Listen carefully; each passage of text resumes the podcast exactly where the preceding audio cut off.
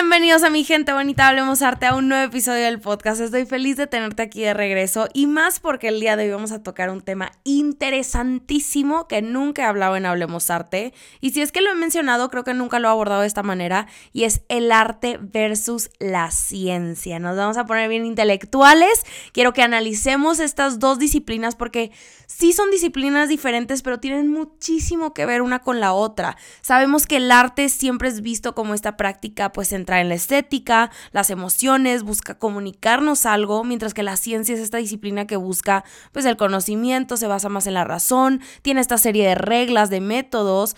En resumen, creo que podemos decir que el arte es mucho más liberal, mientras que la ciencia es algo más cuadrado. Pero, pero, pero, alto ahí, compadre, porque quiero que vayamos un poquito más allá de lo obvio. ¿Realmente son tan diferentes como lo pensamos? Con Hablemos Arte vamos a hacer que hablar de arte sea algo común, aunque no sea nada común y que sea de todos, no solamente el experto. Te lo juro que no te vas a aburrir. Creo que durante toda nuestra vida siempre ha existido esta tensión entre la ciencia y el arte, ¿no? Pensamos en los ingenieros, físicos, químicos, eh, como estas personas que son los que más contribuyen a la sociedad. Y los artistas, músicos, escritores, siempre son los que se van a morir de hambre, ¿no? Pongámonos a pensar cuando éramos niños y que premiaban a estos genios matemáticos, mientras que a los artistas los hacían a un lado y generalmente les daban clases extra en matemáticas o ciencia porque no se les daba, entre comillas, y nunca, nunca los niños que pues eran más inteligentes para las ciencias necesitaron el arte de la misma manera, ¿no? Si a uno de estos pequeños genios no le llamaba la atención el arte de ninguna forma, los maestros pensaban, pues no pasa nada, total, ya tiene todas las habilidades que necesitaba para triunfar, ¿verdad? Este dilema, oigan, sigue y sigue y sigue hasta la fecha. Creo que curiosamente hace algunos días me topé con una noticia eh, que creo que me quedé todavía más decepcionada de, de de cómo se aborda el arte en esta sociedad. Y fue que el gobierno británico cortó los fondos de las universidades de arte para darle preferencia a las de ciencia. ¿Cómo? ¿Cómo es esto posible? Tenemos que entender que ni una es mejor que otra, pero que ambas son necesarias para la humanidad. Aunque nuestra respuesta inmediata pueda ser como, pues claro, tiene lógica invertir más en la ciencia, quiero que te quites ese prejuicio, que analices desde adentro ambas disciplinas, porque terminando este podcast, te lo juro y bueno, espero que no pienses de la misma manera. Tenemos que ver de dónde viene este pensamiento de que la ciencia es más importante que el arte. Estos temas sí son temas que me enloquecen, me vuelven loca, me encanta poderlos platicar. Este, así que quiero darles varios ejemplos de algunos artistas que vivieron o viven de la ciencia y el arte para poder justificar esta premisa que acabamos de discutir en, en la introducción, ¿no? Por supuesto, vamos a comenzar con el mero mero Leonardo da Vinci, señoras y señores. Creo que no es ni una sorpresa que vayamos a hablar de él en este episodio. Recordemos que en su época, oigan, la gente ya no se dejaba, o sea, la época que vivió eh, Leonardo da Vinci, la gente ya no se dejaba. La razón y la ciencia iban por encima de la fe. La gente ya empezaba a cuestionar en lugar de dejarse adoctrinar. A final de cuentas, la iglesia había limitado estos conocimientos y a la gente, la gente se acostumbra a tenerlo todo pues peladito y en la boca, ¿no? Pero este compadre Leonardo ya estaba clavadísimo con temas de anatomía, astronomía, ingeniería y sus obras reflejaban esa curiosidad. Este Gombrich, que es un historiador que siempre menciono aquí en el episodio, eh, en el episodio, en los podcasts, pues em, estaba leyendo la historia del arte que es uno de sus obras maestras, ¿verdad? Uno de sus libros que ampliamente recomiendo que compren. Eh, estaba mencionando que Da Vinci siempre estaba buscando elevar el arte respaldándolo de la ciencia y me encantó esa oración. Porque pensemos en el hombre Vitruvio, ¿no? Este dibujo donde aparece un hombre y alrededor tiene un círculo y este cuadrado perfecto, ¿no? Lo pueden buscar en Google. Es un estudio de las proporciones del cuerpo y Leonardo logró crear esta imagen que es casi perfecta, con este nivel de estudio y detalle que nunca habíamos visto antes. Y todo esto, oigan, lo veríamos reflejado en la Mona Lisa y la Última Cena. Cómo retrata estas figuras humanas con esta precisión anatómica. Y claro, tenemos que mencionar y tengo que recalcar que en cuestión de arte, su técnica esfumato vino a revolucionar y poner a temblar los artistas de la época sin olvidar que las contribuciones de Leonardo para la ciencia fueron increíbles. Muchos expertos consideran que estaba adelantadísimo a su época, que esto es algo que no me gusta decir a mí, pero bueno, va. Este, porque hizo este sinfín de estudios sobre la naturaleza, la botánica, que tuvo esta visión de, de que un día el hombre lograría volar. Pues mi querido Leonardo, si tan solo pudieras ver que todo lo que querías hacer el día de hoy es una realidad. Pero si vamos a hablar de genios revolucionarios, como lo hacemos aquí comúnmente en el podcast, tenemos que hablar de otro cuate que creo que nunca mencionaron en el podcast y es que este sí se la voló. Vamos a hablar de George Seurat. Este nombre seguramente lo has escuchado por el post-impresionismo, así que quiero platicar tantito más de esto. Para empezar a adentrarnos a este artista y en lo que él hacía y cómo tiene relación con este episodio, tenemos que mencionar que para su época hubo un avance increíble en la ciencia y la tecnología que fue la revolución industrial. Y ya que sé que siempre me la paso hablando de esta época, pero es que lo cambió todo.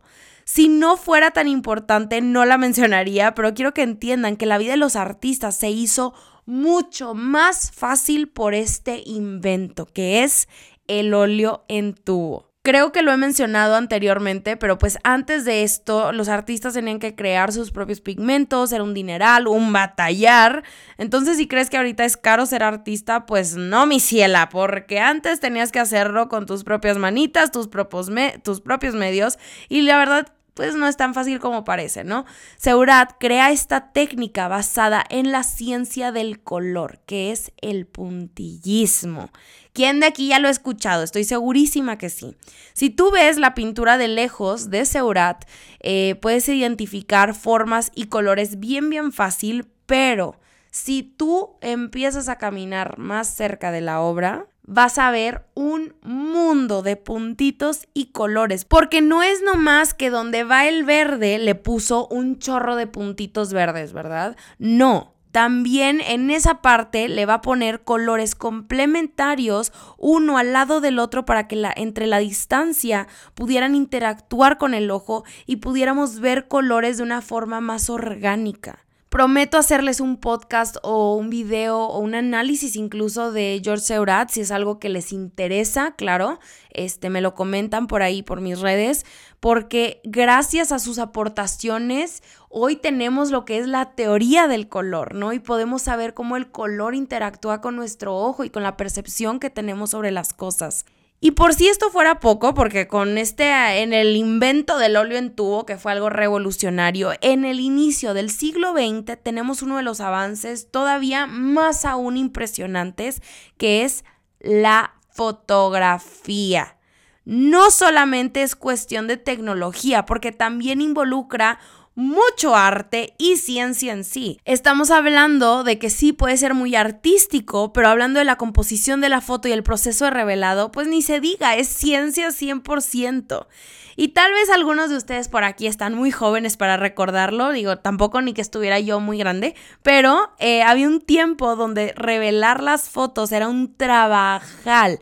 Tenías que meterte a este cuarto oscuro, jugarle a la Marie Curie, mezclando estos químicos y cuidando cada detalle para que al final ya tuvieras tu foto.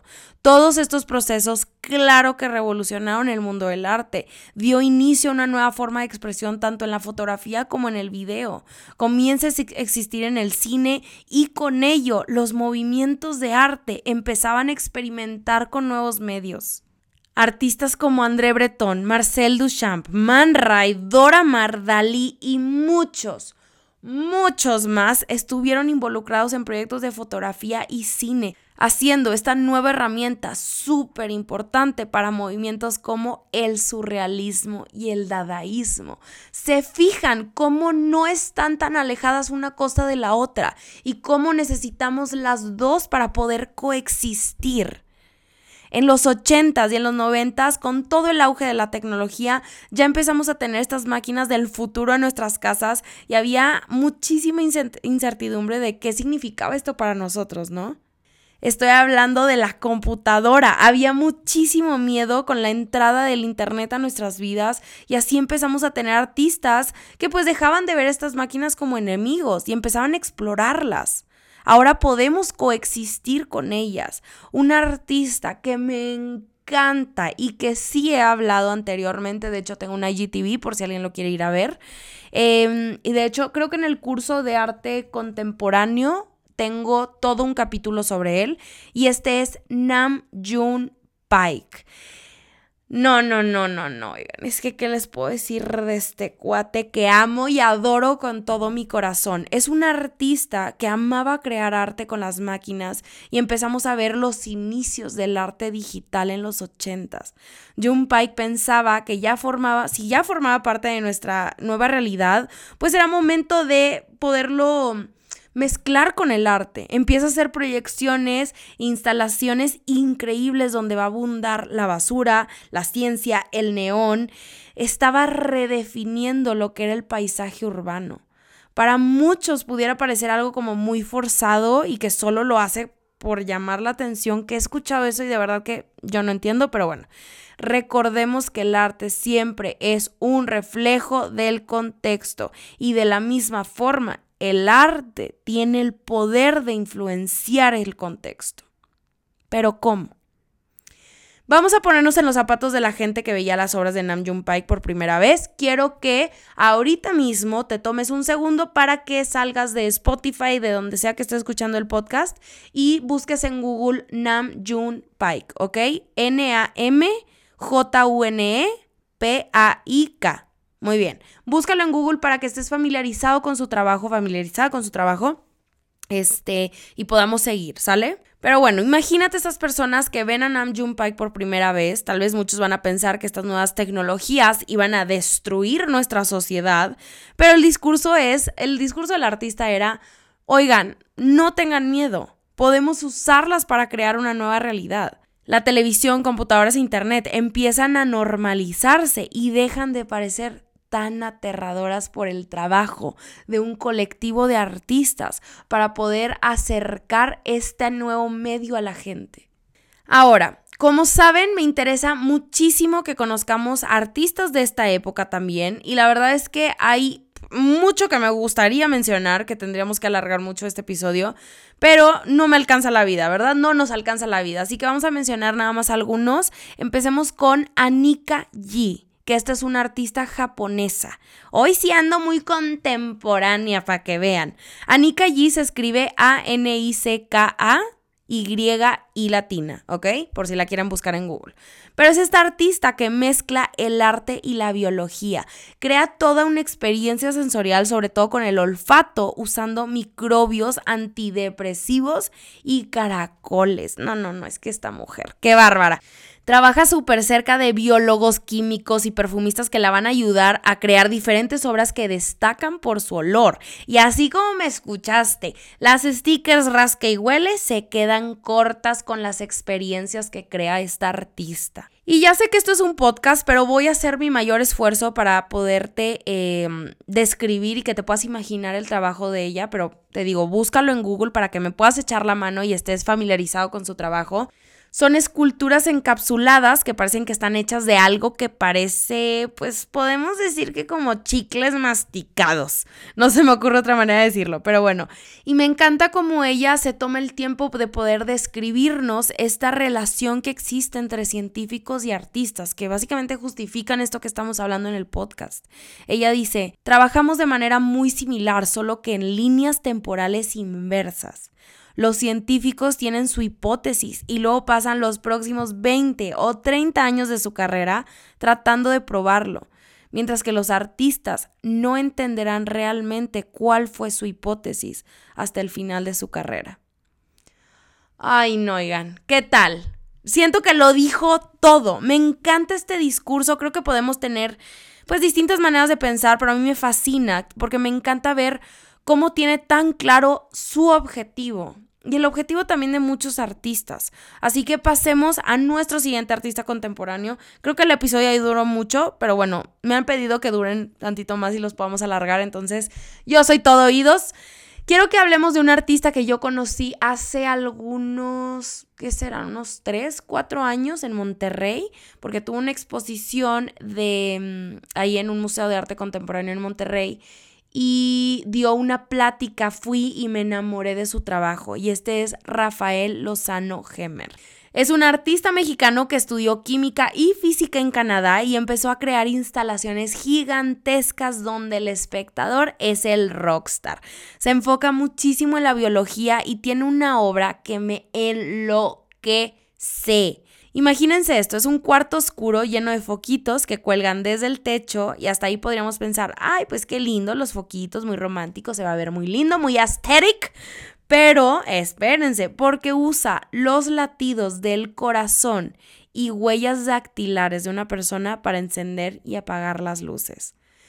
Es espectacular, oigan. De verdad que una cosa impresionante vivir eso. A mí ni me pregunten cómo es que se hace, solamente nos queda a nosotros disfrutar de estas increíbles propuestas. Pero la mayoría de los trabajos de Lozano Gemer se basan en la cinética y la luz, pero lo más importante es la participación del espectador. Esto que les menciono del cuarto y de cómo se prenden las luces con eh, las huellas dactilares o con, con el latido, lo que hacías tú al entrar a ese cuarto, básicamente había como, como un pedestal y había como como si fueran dos tubitos saliendo de ese pedestal que tú ponías, estaba el cuarto completamente oscuro. Tú agarrabas esas como manijitas o esas como esos tubitos, entonces al tú te estar tocando con el metal, las luces empiezan a prender y empiezan a capturar pues este como latido de tu corazón y, empieza a palpitar la luz. Es una experiencia loquísima. A mí me encanta que los artistas involucren a viles mortales como nosotros para sus piezas porque creo que muestra bastante la realidad en la que estamos ahorita, que queremos consumir experiencias, ser los protagonistas, tener más fotos artsy en Instagram tal vez eh, y creo que si te identificas con todo esto pues realmente lo vas a amar a este eh, Lozano Gemer. Les recomiendo bastante que busquen sus obras en internet. La que les acabo de mencionar se llama Almacén de Corazonadas, por si alguien la quiere buscar por allá. No por nada este artista ha expuesto en donde te imagines de Europa, Asia, América y lo más nuevo que ha hecho es que hizo este homenaje para todos los que fallecieron por el COVID-19. Así que búsquenlo en internet y luego me cuentan qué tal les pareció. Creo que con este episodio nos podemos dar cuenta que gracias a estas nuevas técnicas que van surgiendo, nuevas maneras de, pensar, de plasmar eh, pensamientos en el arte, gracias a software, tecnología, cada vez podemos ver más y más cambios en ambas disciplinas de las que estamos hablando y la línea que las divide cada vez es más borrosa. Albert Einstein incluso dijo que los grandes científicos también son artistas. Claramente el arte y la ciencia no pueden existir sin la otra. Ambas buscan entender las cosas más abstractas del mundo que nos rodea. Busca explicaciones de dónde venimos, de quiénes somos y hacia dónde vamos. Cuando me puse a investigar sobre ese tema, eh, leí la siguiente frase que aplica y explica este tema, creo yo, y dice, muchos ejemplos de arte que se cruzan con la ciencia existen a nuestro alrededor. Pero estos pocos resaltados aquí ilustran cómo el arte es crucial para ayudarnos a comprender nuestro legado científico y cómo la ciencia está bien servida aplicando un lente artístico. Juntos, el arte y la ciencia nos ayudan a interpretar, estudiar y explorar el mundo que nos rodea.